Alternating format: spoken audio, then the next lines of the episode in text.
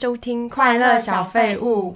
我今天戴口罩录音，所以我声音可能会比较闷一点。嗯，请大家多多见谅。对，不过我戴的口罩是伊莎之前送我的石虎，大家想看的话 可以去搜寻，就是有一只猫咪伊莎对的频道。我今天要推荐一个动画给你。嗯，这个动画名字叫做《路人超能一百》。那时候我有推荐给优怡然后你看了一两集，觉得如何？我觉得蛮有趣的，嗯，可是有的时候会不知道重点是什么。你看到第几集？我好像看到第四集耶。第四集已经算不错嘞，就是已经有一点点内容了。你知道《路人超能一百》它的作者是一拳超人吗？哦，我不知道，可是我没有看一拳超人。但你知道长得怎样，对不对？就是他就是一个光头嘛。对，因为一拳超人很红，我之前有企图想要。认真的看，想说是这么红，我是不是可以喜欢上？就我真的没有办法真心爱上《一拳超人》。他的故事整体就是在说，男主角是一个超级强的，一拳就可以把坏人打飞的超人。嗯，所以他遇到很多很多坏蛋，然后他就是当英雄是他的兴趣，嗯、就是很偏离一般的王道漫画嘛。可是我就觉得里面就是一直在打打杀杀，每一集那个打斗都超长的。哦，是哦，我就不是很喜欢看这种打斗。主轴的，对，前面一两集就是都一直在打斗，嗯，我就觉得很无聊，因为太多打斗我就看不下去。嗯、他的作者是同一个人，嗯、所以之前我就一直觉得说是不是就是一拳超人的翻版类似。嗯、结果我看了这一部作品以后，我就发现它很偏离王道之外，它的打斗都超级精简诶，就是可能。呃，十秒就结束了。它的重点不在打斗，而是在很多亲情啊，然后还有师生啊，还有一些社会的揣摩。嗯，然后我觉得很有意思。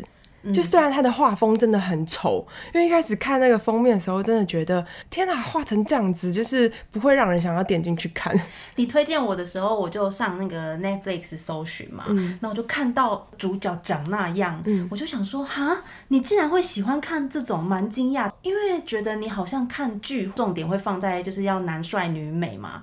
就是看剧是这样子，对不对？算是真人，真人的话你会要求。对，但二次元的话，重点还是那个内容。我跟你好像相反，因为我觉得如果看真人的剧，我就是着重在剧情。嗯。然后如果是动画的话，我会希望他可以画的很帅。但是像你介绍我看那个路人，我就进去看的当下就想说，我天哪，男主角也长得太丑了吧？这 个眼睛是那种。眼白很多，然后眼球黑黑一个小点，而且里面的女生除了她喜欢的那个角色以外，其他都长得，其他都是水果啊，什么鼻孔很大，这样才会落他。就是意思就是说，在他的眼中，其他女生都是一些水果，他看不到，然后只有他喜欢那个女生长得很漂亮的这样。对，对我来讲一下他的故事，嗯、路人就是男主角，他有超能力。一开始的时候，我觉得就戳到我的笑点，因为他在家里吃饭，然后他就吃一吃汤匙就这样弯下来了，然后他爸妈竟然就跟他说：“哎呦，你都多大了，还会把汤匙弄弯？”那我就觉得超好笑，就是这种很多黑色的幽默，嗯、一般人不会有这种反应嘛。就是他爸妈是一个很乐天的那种感觉，他一开始就是去一个那种灵能事务所打工。嗯呃，里面那个师傅感觉就很像诈骗集团，对不对？师傅明明就没有超能力，可是就是。上者好像有这个能力可以解决大家的烦恼，雇佣他，然后又给他很少钱，而且他都会骗路人说，之所以派你去处理，是因为这个等级太低了，就是用不到我上场，嗯，所以我才叫你去。一有他没办法解决的恶灵问题，他就要马上 call out，然后路人就要来帮他解决，就是很废。一开始对很废，一开始我就觉得哇，这个师傅感觉也太讨人厌了吧。可是我跟你讲，看到后面很感人。呃，路人因为从小有超能力，所以他就一直觉得。很困扰，比如说他可以看到妖怪啊、恶灵之类的，然后或是动不动就是因为他太强大了，他会控制不住自己的能力。比如说把汤匙熬弯，或者是以前他跟他弟弟在玩的时候有被那种混混欺负，弟弟被推了之类的，他就很生气，然后他就。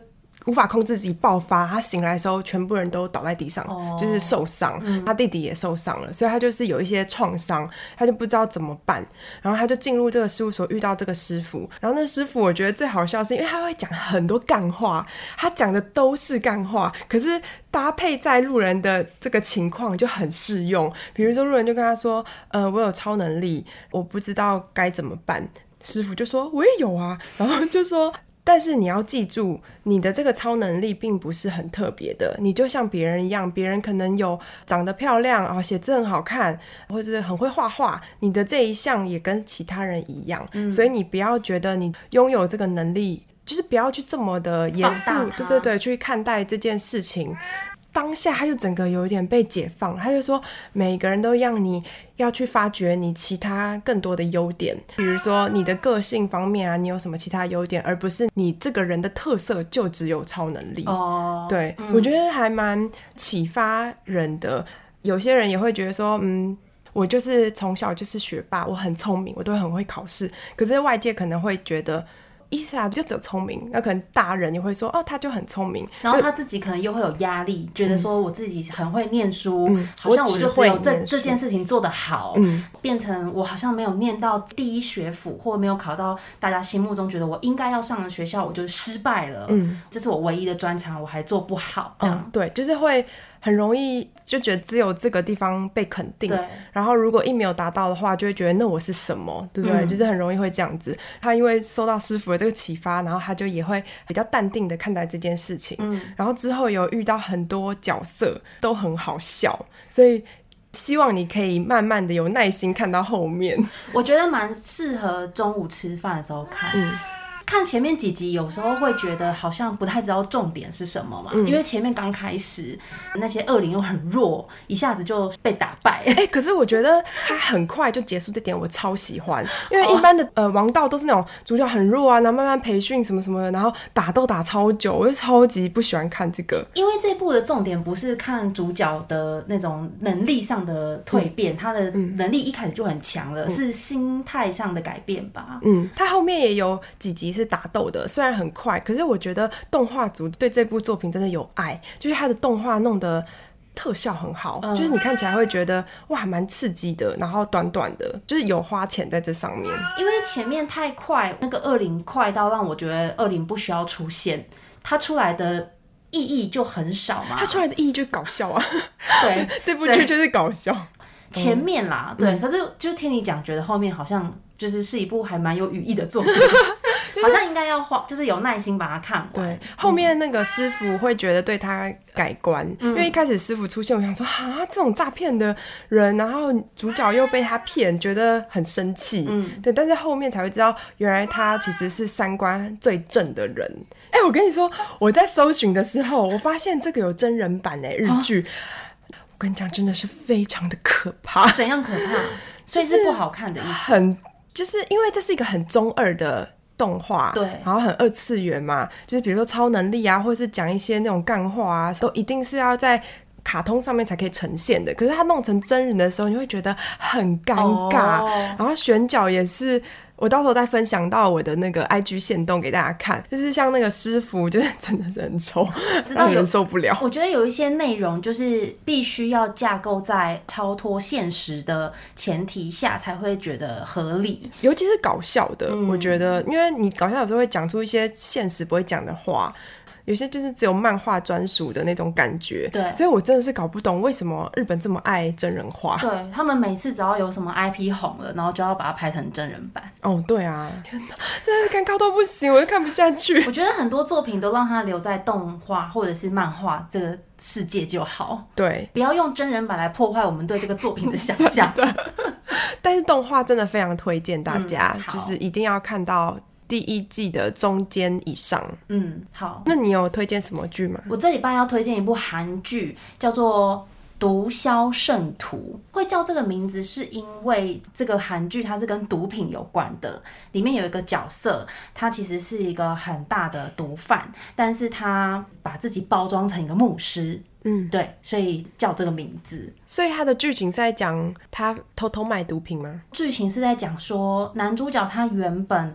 并不是为了要贩毒才去那个岛上，他原本只是要跟自己的朋友做生意。他在一个岛上，对，是济州岛吗？不是，它的岛是国外的岛，叫做苏里南岛，真的有这个岛屿。我不太知道现实的状况怎么样，但是在这个韩剧里面，他们把这个岛描绘成就是百分之七十以上居住在这个岛上的人口都跟毒品的事业有关，因为政治很动乱，所以很多官员贪污，包括他们的军队什么的都是可以用钱收买，所以在岛上就有非常多的帮派分子，有中国的移民，跟 China Town 就是在里面是他们是称霸。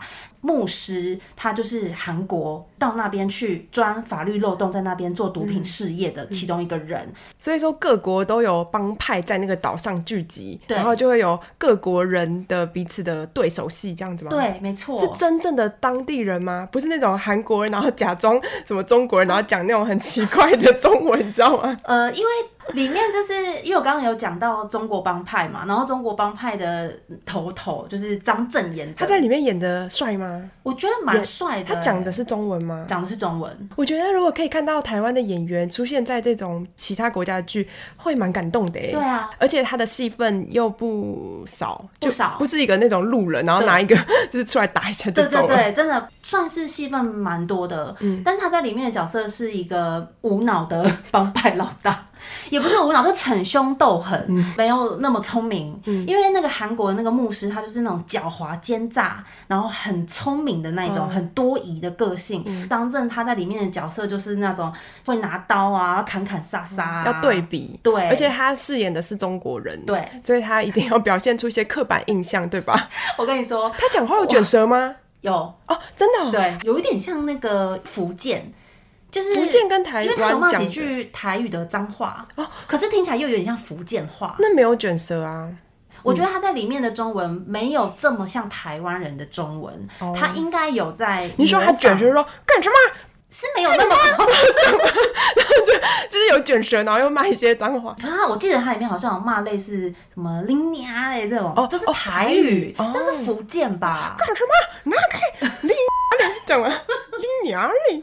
主角他一开始其实完全不知道苏里南岛是一个这样子的国家。你知道韩国会吃一种鱼叫做烘鱼，烘鱼其实台湾不吃嘛？你现在一讲到鱼，我突然想到 你之前分享的那个宠物那集，我觉得你已经有一个标签了。你讲到鱼，反正韩国有一种传统的料理叫做烘鱼，然后他们会把那个鱼拿去发酵，所以它闻起来是有那种阿摩尼亚臭咸鱼吗？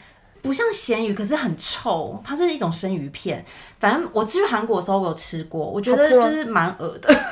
什么味道？阿摩尼亚的味道。为什么？不是那种腌制的咸鱼味？它是那种生鱼片放在一个大瓮里面，然后就是让它发酵之后，它就会产生一些很像尿素的味道，就有点像台湾的臭豆腐。对外国人来说有点可怕嘛。一开始男主角会去这个苏里南岛，是因为他喜欢吃这道料理。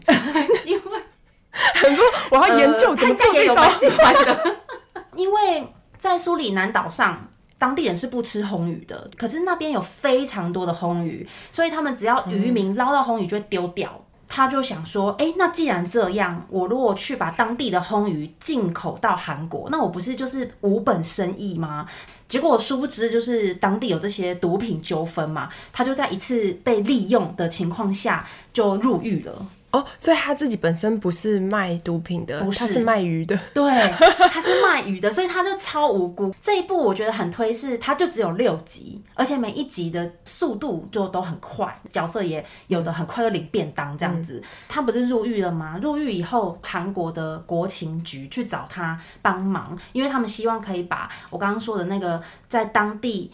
以牧师包装自己的毒贩，就是抓到他，所以他们希望这个主角呢，当一个类似卧底，嗯，对，就是假装要跟他们做生意，要帮他们把毒品卖到韩国，去调查这些东西，收集到之后把这个罪犯抓到，这样子。嗯，你很喜欢看卧底的片，对吗？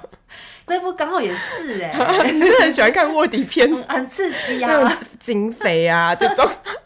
我觉得这部有一个很大的看点是，因为男主角在韩国，他有做过非常多种不同的生意，在剧情里面，在剧情里面，对，他有做过酒店，然后也有经营过卡拉 OK，所以他是一个非常有社交手腕，哦，很有生意头脑，然后又很有胆量的人。哦，重点就是看他这个部分，就是。对一般人，你随随便便被国情局叫去当卧底，你哪能卧底的好啊？嗯，他就是因为有这些人生历练嘛，然后就可以周旋在黑道之间，就有一些地方你就会觉得，怎么可能一个普通人他会说出那种话？哦，哦，我知道了，就是因为他有之前这些经验，所以他当卧底的时候，你会很正常的说服观众说，哦，不会有违和感。对，哦，就是因为他有这样子的能力。没错。哦，这部感觉不是适合配饭的，就是适合坐在电视前面认真看的。对，因为他就是有点像动作片，太紧张了。嗯嗯，蛮有趣的啦。嗯嗯，好，为了张震，好像可以看一下，但它里面很邋遢哦。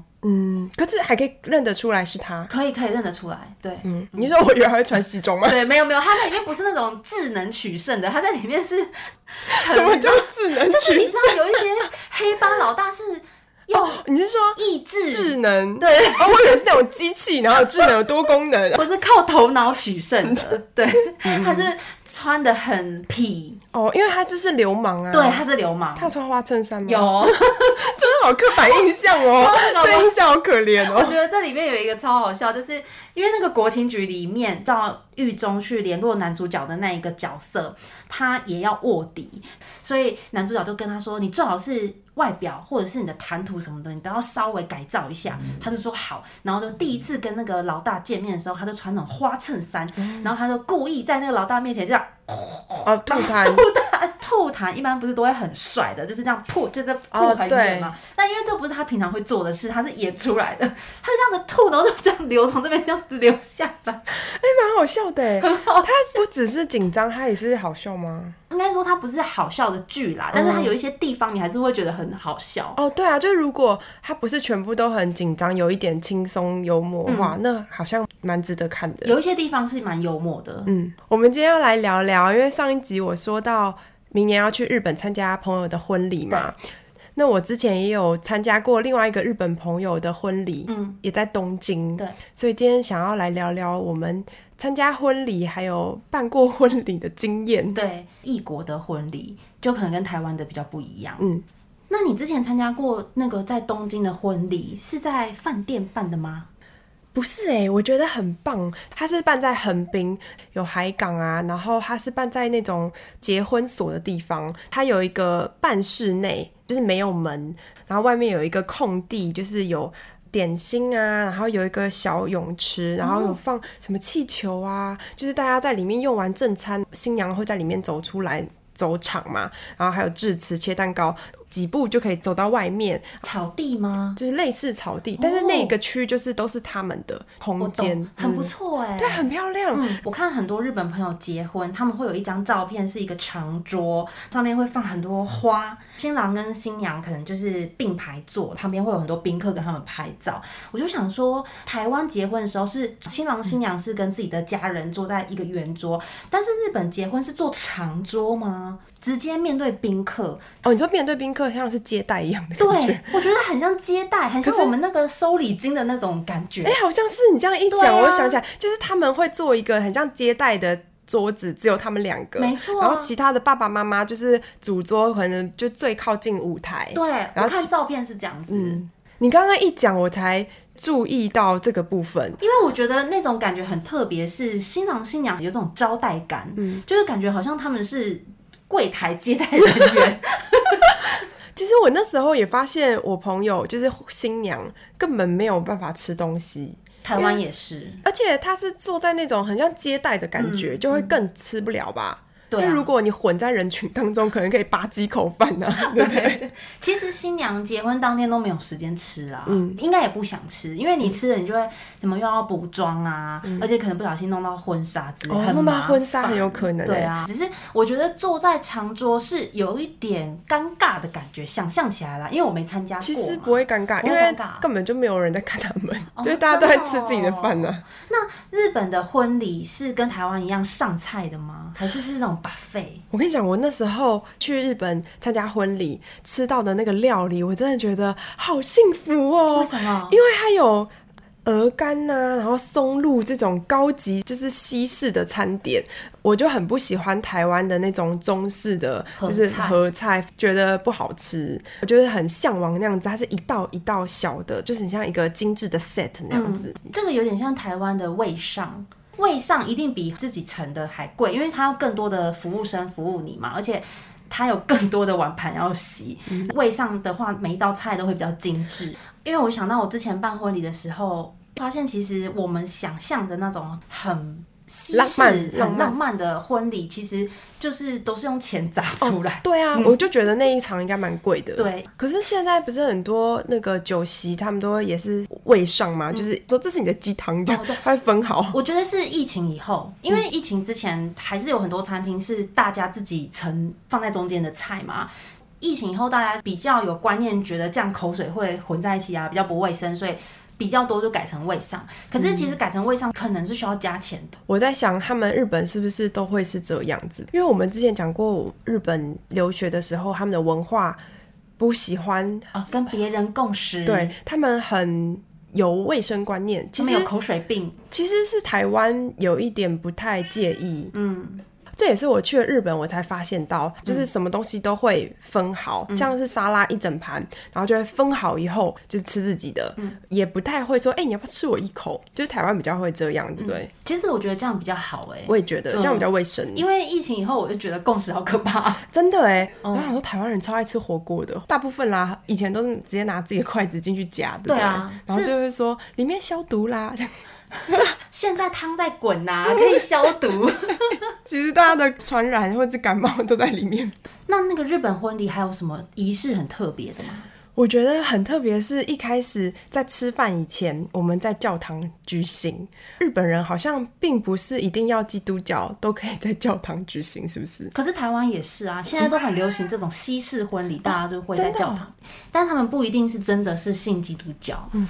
我觉得差别是在于说，在教堂证婚，它是只是一个仪式感，还是说它真的是会有一些正式的基督教的流程？比如说，像我参加过一个台湾朋友，他们家的信仰是基督教，他们是到真的教堂，而不是只是在饭店准备的一个很像教堂的空间。嗯，然后他们的仪式是很长的，就是新郎新娘要站着，然后。就是会有一个牧师还是神父在前面，就对他们讲很多圣经的内容哦。会讲圣经内容的话，就是真的是基督教了。对，所以我觉得差别可能就差在这。嗯。我朋友那个就是在婚宴场所旁边的那种像教堂那样子的，所以就真的不是基督教。嗯，但是我觉得可以感受到。那样子的气氛，对，因为大家很严肃，然后都不讲话，坐在那个台下的一排一排椅子嘛，他们就是很庄严的感觉。嗯，我觉得这种体验很特别，对，就跟台湾那种吵吵闹闹的感觉，就是去婚宴好像只是去吃饭的差很多。传统婚礼的话，对，就是是很庄严正式，然后。感动，对对，台湾婚礼比较少有感动的部分，嗯，因为日本他们也是蛮崇洋的嘛，嗯、就是感觉你。讲的这个朋友的婚礼蛮西式的，但是如果是比较更日本传统婚礼，是不是会穿和服在神社啊？真的耶，我有看过那种，就是脸涂很白。对，嗯、因为我之前就是在东京旅游，有去明治神宫的时候，有看到婚礼的列队。人家说在明治神宫办婚礼是应该是贵族哦，要排队，是不是？就是预约很贵，而且不是只有钱就可以。日本人如果是稍微有一点名望的家族或祖先。开始是有钱的。是武士之类的，他们就会有家徽。嗯、我那时候看到的时候，我日本朋友就跟我说：“啊，这个家族应该是很有威望的，才可以在明治神宫办婚礼。哦。不是有钱就可以在那边办吗？不是，真的，是可能要你的身份是尊贵的，哦。如果只是有钱，可能不能在明治神宫，要去别的神宫。对，就明治神宫好像很难。然后我那时候看到的是，就是列队前面就是穿全白的新娘，而且真的穿木屐，我也觉得很羡慕哎。我羡慕的点是他们有他们的。传统服饰，我觉得如果在台湾的话，尴尬的就是我们要穿的是中国旗袍嘛，对可是我们明明就没有这么发扬这个文化，对我就觉得很可惜。对，我以前会向往说，要是我以后结婚穿旗袍好像很赞，嗯，现在就没有这个想法了。但还是很多人会在很多套礼服里面拍一个中国风的旗袍，或者是红色的，然后比较没有那么合身的那种新娘服嘛。你刚刚讲的这一套，我之前在大陆的时候，他们就很流行，嗯、因为不是流行复古风吗？嗯、拍婚纱都穿这种，对对对，就是那种可以真的掀起来，很像很复古的那个明初的那样子的那个时代的那种对衣服。对，可是我觉得那样子。有一点像 cosplay 哦，对不对？因为已经离我们太久远了，有一点，又没有这样子的传统，对，还蛮可惜的。我想要补充一个，就是日本的婚礼跟台湾的形式有一个很大不同的是，他们不太会拍很多婚纱照哦，是秀给大家看的，的对，秀给大家看的。不会拍很多，就只有一张哦，主要的那一张大张的这样，我觉得差很多哎。台湾的话会是在事前，就是会有婚纱照这个 part，对不对？还会有小卡，对，然后就是小卡就要送给亲朋好友嘛，对，你来了以后带一张回去。婚纱照就是有些人会印出来，对，大版面，然后还有那个书，大家去吃饭的时候就会翻那个书，他说啊，好美哦，好美哦，就是拍一整套。然后我的日本朋友就是像我这一次，我就说我想要帮他画一张很大的。一块布可以布置场景的，我就说，那你有婚纱照吗？然后他就跟我说，嗯，要拍吗？然后我就很惊讶，说，嗯，没有，我在拍吗？我 我才想到说，哦，因为我之前参加那场，我朋友就只有拍一张，就是穿和服，oh. 就放在门口，而且没有很大。对。就只有那一张哎，会不会他们有拍，但是他们不习惯洗出来摆设，只是单纯自己留作纪念啊？哦，因为日本人不太喜欢 po 自己的照片嘛，嗯、包括说是他们在 IG 上面，他们都不太喜欢公开。嗯不过我朋友的反应让我觉得是他不觉得事前有需要拍，哦、对。可是再怎么样也会拍一组和服的吧？嗯，我也觉得会有一组和服的，对呀、啊，因为感觉就是他们传统服饰一定会需要穿一下。嗯嗯，对。现在就是结婚会觉得想要。省略一些细节，因为其实结婚真的很累哦。因为结婚也不一定就是不会离婚，是不是？就是应该是说，我觉得那个过程，现在的人呢，会想要把重点放在跟朋友同乐上面，嗯、而不是就是把所有时间都花在仪式上。每个人不一样哦，对了，对，但是越来越多人选择，比如说只跟自己的亲朋好友，就是办一个小型的。嗯因为你知道，如果你办比较大来的三分之二的人你都不认识，可能就是你爸爸的朋友、嗯、生意伙伴这种的，哎、啊，这很讨厌 呢。这种，我的日本朋友跟我说，他们好像会在婚礼上念手写信给自己的爸妈，有这一怕哎，真的、哦，嗯，我觉得蛮感人的。我也觉得，所以我的婚礼我有抄袭、嗯，你有吗？我有，可是我跟你说，我觉得就是有一点。悲剧是我念到太感人，就一直，自己哭哦，对，就有一点狼狈。所以你觉得最佳的方法应该是让别人念吗？还是让妈妈自己念，就是写给妈妈，妈妈自己念。我觉得可以念，但是就是可能要控制自己的情绪，无感情念。我觉得现场真的好尴尬哦。我觉得那个应该说看气氛好不好吧。嗯，可是台湾的气氛下面又闹哄哄，拿来吃饭呢，就很像在看你表演，这样好吗？哦、台湾的气氛的确是有一点这样，啊、可是日本的不会吗？你们那时候他在念的时候，大家都好安静哦，真的、哦。嗯，而且。我觉得现场的环境就是很美，就是都是白色的，很干净。念的时候，大家都是放在主角的那个身上嘛，嗯、然后也不会先上菜，嗯，所以大家就是很安静的听他就是进行这些感人的过程。哦，嗯，而且我刚刚说他在那个。类似教堂的地方，然后证婚完以后，他走出来之前，我们就是来宾要先站两排，然后有那个楼梯，就很像国外电影演的，然后撒花，对，撒花，然后我们就是他们都会准备一些花给我们在手上，然后他们就是缓慢走出来的时候，我们就撒，然后后面会跟着。花童来提她的裙子，然后就超可爱，大家狂照相，然后录音什么的。我跟你说，我办婚礼的时候，我也很想要有类似这种草地，然后可以证婚的。然后就我去看了一些饭店，有空中花园，然后外面都是草地，它有一个类似像教堂这样子的建筑物，然后旁边可以放证婚坐的椅子。嗯。很美，嗯、但是你知道多少钱？场地超级贵，多少钱？万豪一桌可能要有点忘记，因为有点久，但是可能要五万多。嗯，也就是说，如果你想你一桌坐十个人，一个人来吃一顿你的喜宴，他至少要包五千块，要不然你绝对是亏本的。哦、但是我们一般人不会包那么多嘛，对，所以你就要想，我一桌可能就赔一半。哇，一桌五万块，那你就要想，你一桌可能花两万五，如果你请二十桌，嗯、你就要花五十万，嗯、对吧？我觉得那些梦想中的婚礼 真的有差距，都是钱砸出来。而且你看国外办的那些婚礼啊，像你去参加日本的朋友婚礼，他们应该也是有那种什么拱门啊，是用鲜花嘛。对。宾客的座位上也都会有一些花，就是如果你要办户外婚礼的话，这样才会漂亮。你也不可能用假花啊。但是那些鲜花就是都是钱。我那时候想要用一个鲜花的拱门，很简单的，然后后面用白布，就是旁边有一些鲜花点缀。你知道那拱门要多少钱吗？多少？十万。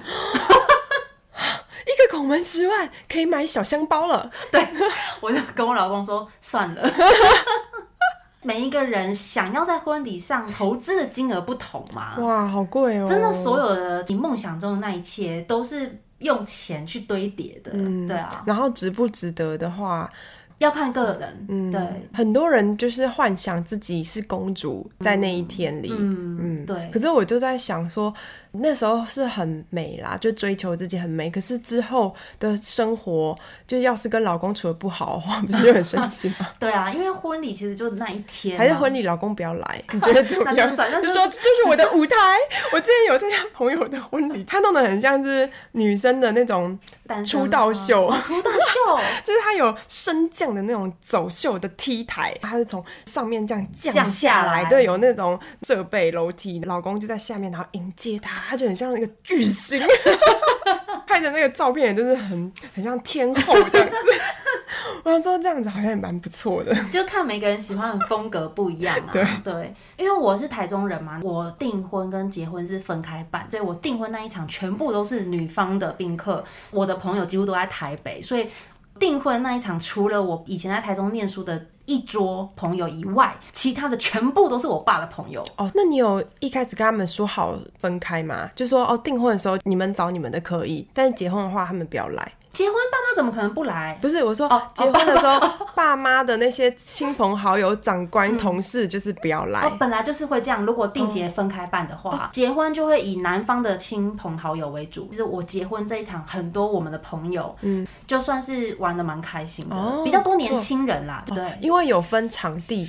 对，所以可以这样子切割的很完美。对，但是我跟大家说，办两场真的很累。很累。你没有请婚顾公司帮你办吗？婚顾大概要给他十几二十万吧。哦，你没有找？我没有找，全部都自己来。哇，你很厉害耶！因为很贵啊，我就觉得好像没有必要，反正我自己的婚礼我自己用，但真的很累。哇，就跟装潢一样的感觉嘛。哦，对，没错。女生真的很辛苦哎，要做这么多事。我觉得婚顾真的很辛苦。办婚礼的新娘是脾气最暴躁的一个族群，你知道吗？Oh.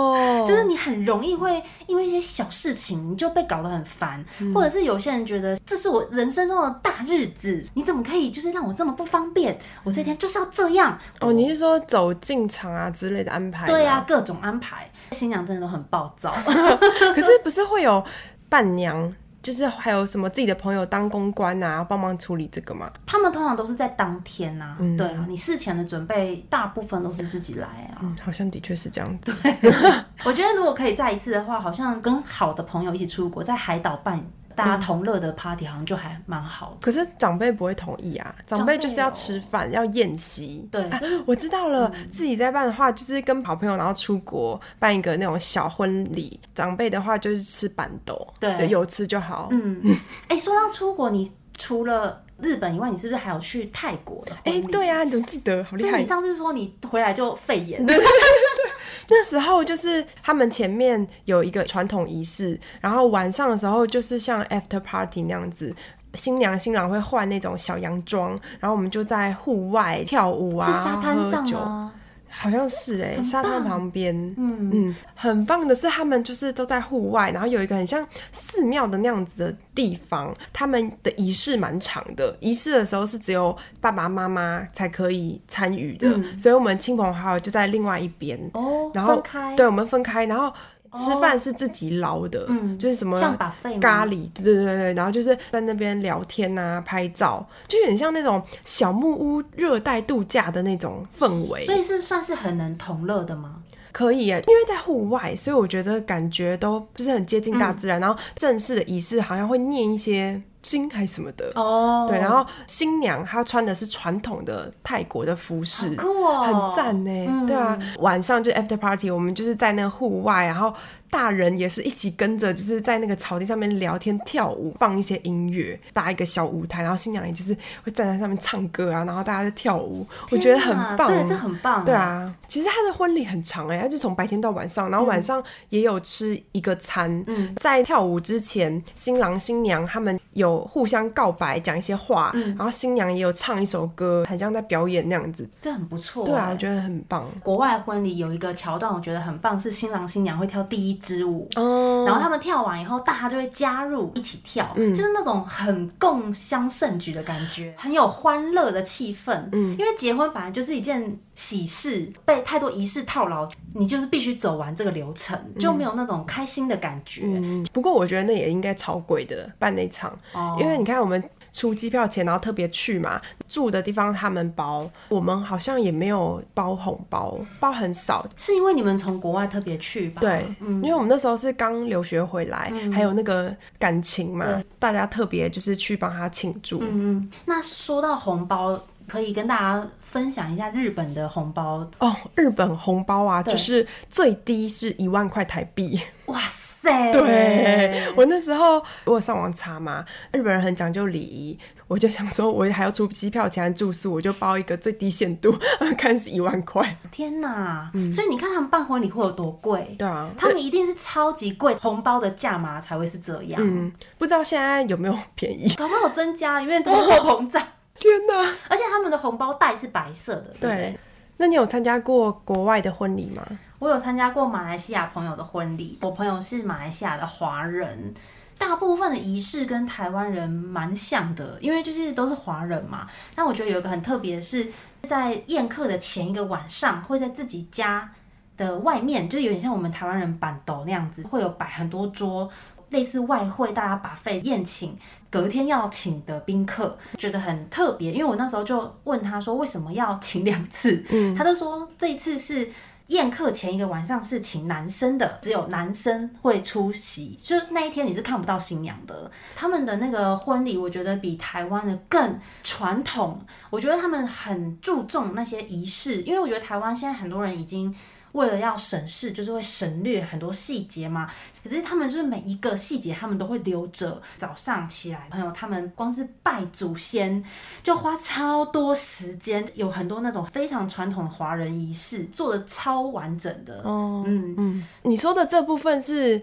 婚礼前一天吗？婚礼当天早上的仪式，嗯，所以仪式其实马来西亚跟台湾可能很接近，是不是？我觉得差别就是差在他们做的更完整，包括说像是奉茶，台湾就是简略版的奉给六个人这样，嗯、但是马来西亚像我参加的那一场，我朋友他们是从最长的辈分开始一直奉奉奉茶到晚辈变成反过来，他们可能端茶给新郎新娘之类，就是超级多人，哦、就是所有亲戚都要喝到茶。对，我觉得新郎新娘非常辛苦，嗯、因为他们要疯狂的、就是、一直倒茶。对，台湾人越来越省略嘛，就可能已经不会那么传统。感觉你参加过马来西亚华人的婚礼，你就完全搞懂华人婚礼的流程有哪些。对，对其实我根本不知道流程有什么。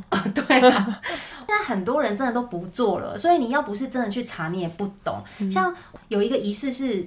什么新郎新娘的新床上面一定要有一个小男生先去上面滚来滚去之类的，就是像是象征生儿子。小男生的猫可以吗？就是男性的猫，然后一岁这样可吗？长辈可能不能接受。长辈如果是猫奴的话，可能可以。长辈是猫奴应该也可以。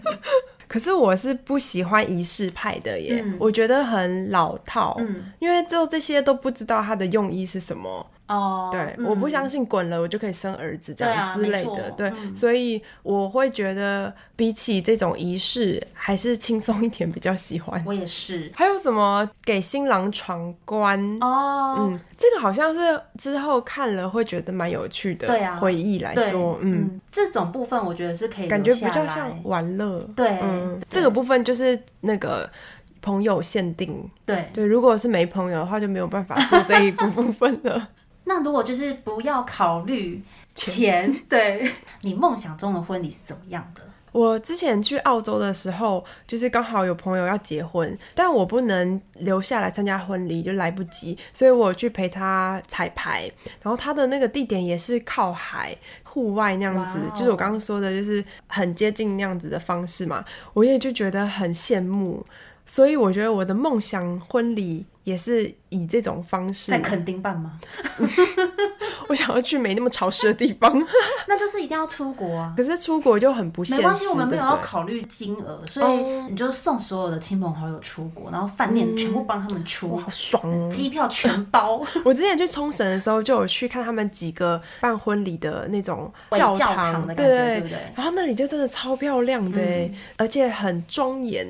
我喜欢有一点仪式感的，就是不要闹哄哄的。而且我很希望大家能参加我的婚礼是正装，衬衫、洋装，嗯、不要穿帽 T 呀、啊、polo 衫。哎、欸，说到这个，我觉得这也是有点文化差异，因为其实日本人去参加婚礼都是穿的很正式，穿超漂亮的。对，但是台湾人其实穿牛仔裤的人很多、欸，哎、嗯，比较没有那么在意。台湾老一辈的人觉得牛仔裤就很正式、欸，哎，像我爸，我爸就觉得他穿上牛仔裤就是要去很正式的场合，因为他的牛仔裤是会系皮带，你知道吗？嗯、衣服会塞进去，对，也算是蛮正式的。可能因为他平常穿小短裤、运动裤。嗯、哦，哎、欸，那你参加了日本婚礼，所有的男生都穿西装吗？宾客？对，哦，真的哦。对，我那时候参加那场，我觉得稍微有一点点麻烦。我朋友就发给我网络上的那种参加日本的仪式教导守则，天哪！然后他就是上面写的很清楚，他也特别提醒我说，男生必须要穿西装，要打领带。